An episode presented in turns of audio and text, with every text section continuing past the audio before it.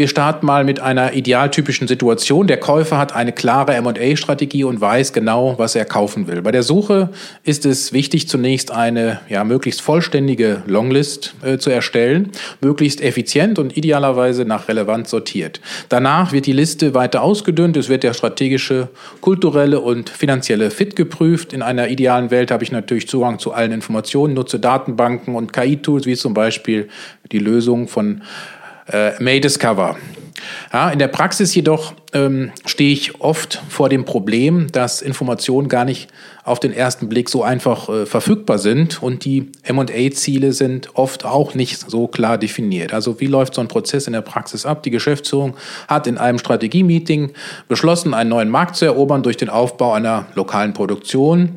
Ein Greenfield-Ansatz würde zu lange dauern, daher soll ein bestehendes Produktionsunternehmen gekauft werden. Der Geschäftsführer geht zu seinem MA-Leiter und fragt ihn nach einer Liste mit möglichen Zielunternehmen.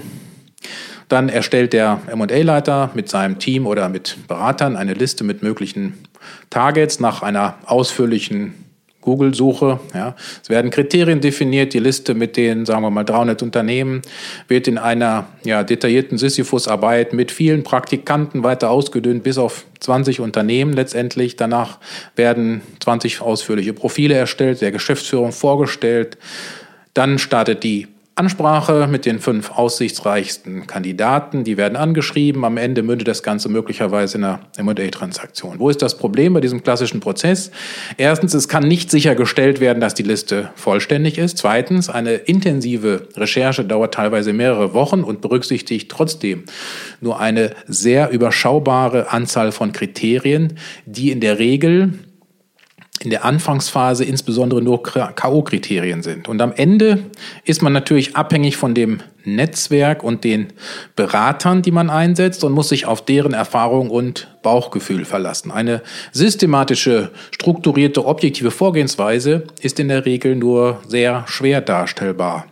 Also nochmal zusammenfassend, in der Praxis sind die Daten häufig unvollständig, es werden zu wenig Kriterien ausgewertet, der Prozess dauert elendig lange, weil manuell so viele Daten aufbereitet werden müssen und am Ende ist viel Bauchgefühl im Spiel. Das heißt, es kann nicht sichergestellt werden, dass das richtige Target identifiziert wird.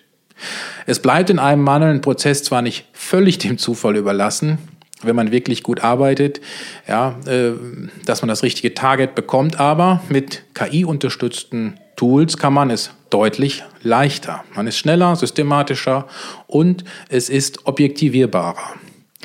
Ja, soweit mein kurzer Beitrag zu den Herausforderungen im Screening-Prozess.